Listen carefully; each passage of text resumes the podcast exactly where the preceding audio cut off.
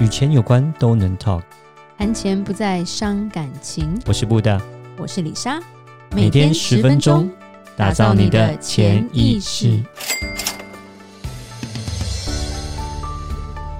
打造你的潜意识，告诉你理财专家不说的那些事。大家好，我是主持人布大，我是布大人生与职场的好搭档李莎。布大，你知道什么是碳吗？当然知道啊，最近就常常看新闻，就是。都跟碳有关，嗯，各个大公司、国家都在讲减碳这件事情。主要来讲，就是那个温室效应的问题。对，其实这跟环保啊，这跟经济有关系啊。环保跟经济也是相连的啊，因为你要经济成长，就表示就是说产业各个方面都是运转的很好嘛。那对，可能就是相对于用碳量会增加，就像发电量会增加，发电增加的话，用碳就要增加。是，那。这个就会影响到环保、健康，对，就会影影响到环境啊。那大家都想要有更好、更舒服的生活，但是呢，又不想要污染环境。我不知道你有没有看过那个，嗯，呃，还蛮有名的那个，呃，有一个日本动画。那叫《石器时代》吧，我之前有看一下，就其实也是对对动漫，对，其实也蛮矛盾，它就很好玩，就是它太科学了，我看一半就挂掉。整个故事呢，就基本上是它这个世界整个退化，然后呢又回到了最原始的那个状况，然后呢这个人复活之后呢，他们就想要说，哎，不要再回到像古代一样那样子，就是古时候，就是说。就是我们的现在，就像这种工业发达的时代这样子。而且它的古时候是石器时代，不是什么唐朝哦，那种宋朝哦，是真的在住山顶洞人。就是说，我想，就是工业这革命啊，然后会造成说让人更加方便，对不对？嗯、有车子啊，然后有工厂啊，可以发电啊。可是相对就会造成环境的污染。但这个一定是两害相权取其轻，然后怎么样做一个平衡，这是非常呃重要的。哦，那我们来讲一讲一些实际的事情吧。嗯，好。那最近来讲，就是说这个减碳这个状况，其实就是非常的，呃，其实已经好几年了啦，一直都有这样的一个状况。那主要来说是，呃，欧盟他们开的算是第一枪，他们希望说在二零五五年的时候，二零五五年的时候。哇，他们能够将减碳的目标跟现在比起来，减低到百分之五十以上的这样的一个排碳量，所以他们希望就是说能够让呃整个环境更加的好，所以说就会造成说各个企业就开始呃相对应的要做一些改变，像是电动车这个方面可能就要开始要增加，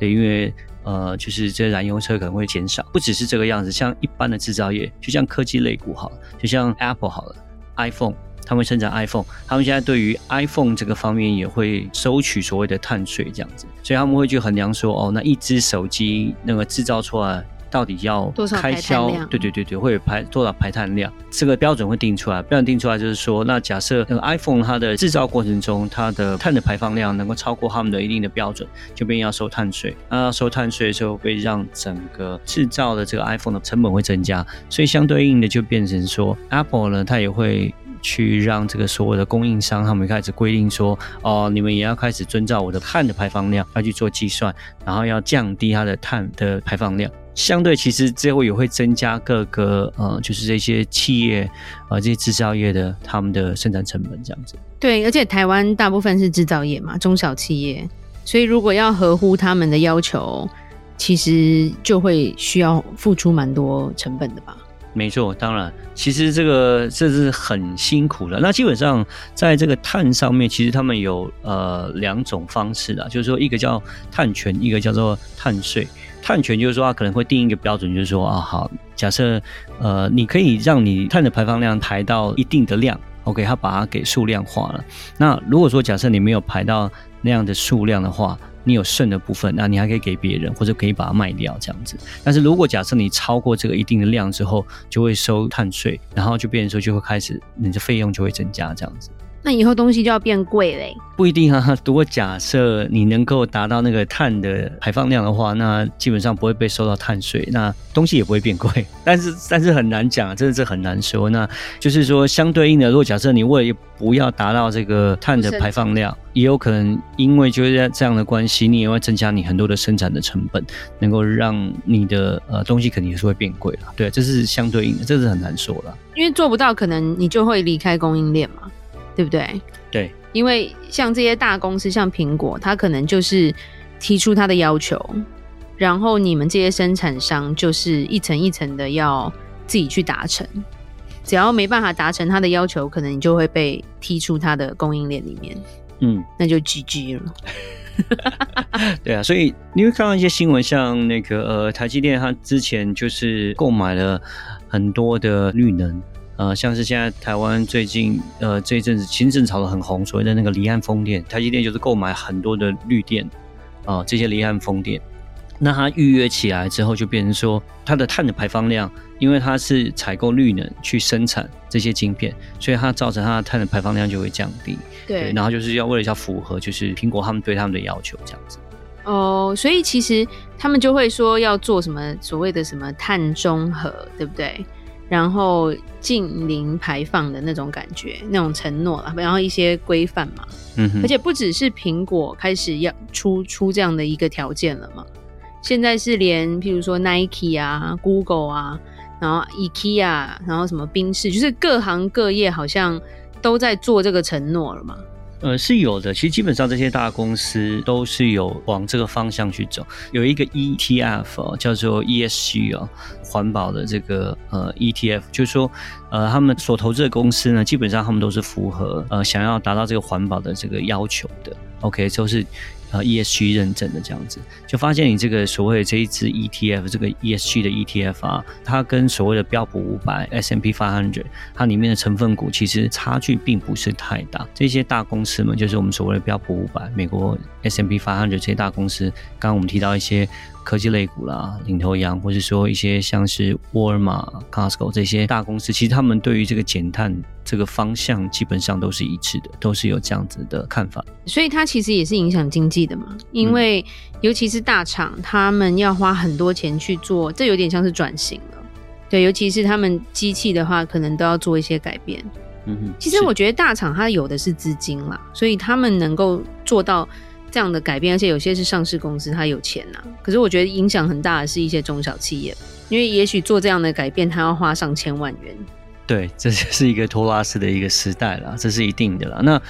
大企业也会有影响，都是会了。那就是说。呃，世界变化是蛮快的了，然后就变成说，那这就是一个我们讲一个 negotiation 呢，对啊，嗯、那一定都是有一些妥协，中间还有一些调整这样子。那因为就是因着现在主要来讲是一个欧盟关系，他们就是加大这个减碳这个力度，那变成说大家那个减碳的幅度速度要更快，所以会造成说这影响会增加。举例来说，像台塑好了，他今年七月股东会就有讲说，他要放弃一次性的塑胶事业，就像说 PVC 就是保鲜膜这种东西，跟 PE 也就是说能制成垃圾袋的这个原料，然后这个占他一年营收的百分之五啦，嗯，其实也不小，但是它就是因为这个减速减碳的趋势，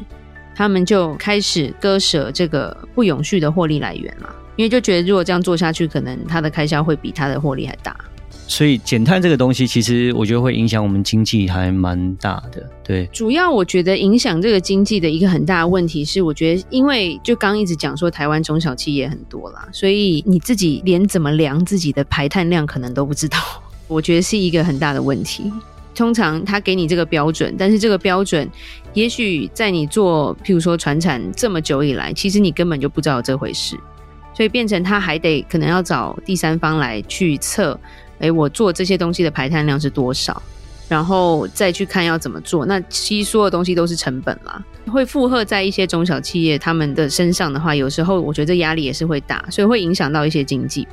好，那基本上我想今天就主要来讲，就是在跟大家就是提到，就是说，哎，为什么减碳其实会影响到这个经济的一个状况这样子。不过我觉得作为我们的消费者来讲，我是觉得是说，其实。我们也不用担心太多了，因为基本上这些都是这些大企业、这些国家他们会要先去面对、要去处理的，然后他们会去根据他们的能够处理的状况呢，再看看说他们会不会加注在所谓的消费者的身上，跟他们供应链身上。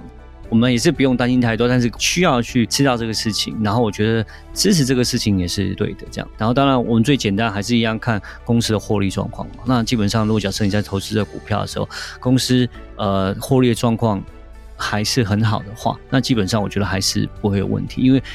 公司还是要获利，还是要赚钱，这个盈利企业，所以说呃，他们自己会去调整。然后去做一些内部评估，还是会同时可以达到说就是综合减碳的状况，但是呢又可以达到让公司获利。对，其实对消费者来说，我觉得影响可能不大，除非你是投资客啦，那有些东西要去看一下啊。那另一方面就是说，如果你是中小企业的企业主，那其实要开始去往环保这一块去改变，总比说整个法条下来之后，你突然要一个大转弯，那个压力会比较大，而是慢慢的循序渐进把它改变过来，反而比较好。台湾呢，最基本呢，就是在讲到发电这个事情。那我觉得这个核能发电啊，绿能发电这个东西，其实也是非常大的议题，吵都吵不完。对这个，当然我们也提到，就是像什么台中的火力发电啊，这种用爱发电、废发电这些东西，反正这些议题，我就是觉得绿能是一个方向，但是能够过多快达成，这就是一个考验政府跟考验专家的一个问题了，不是很容易达到。但我都很希望所所有我们全世界所有的发电的方式都是绿能，这样最好，它可以环保。实际上就做不到，很难做到这个要求，这样子，因为绿能基本上它的产值，然后它的效率来讲，跟一般的火力发电或者核能发电这边来比的话，效率还是没有到那么高了。而且预估性啦，譬如说天气的影响之类的，有些绿绿能，譬如说像加州有所谓的太阳能嘛，只是说加州真的是都是大太阳居多，一年可能下不到几天雨，所以它的太阳能很 OK，可是在别的地方太阳能可能就很无用这样子。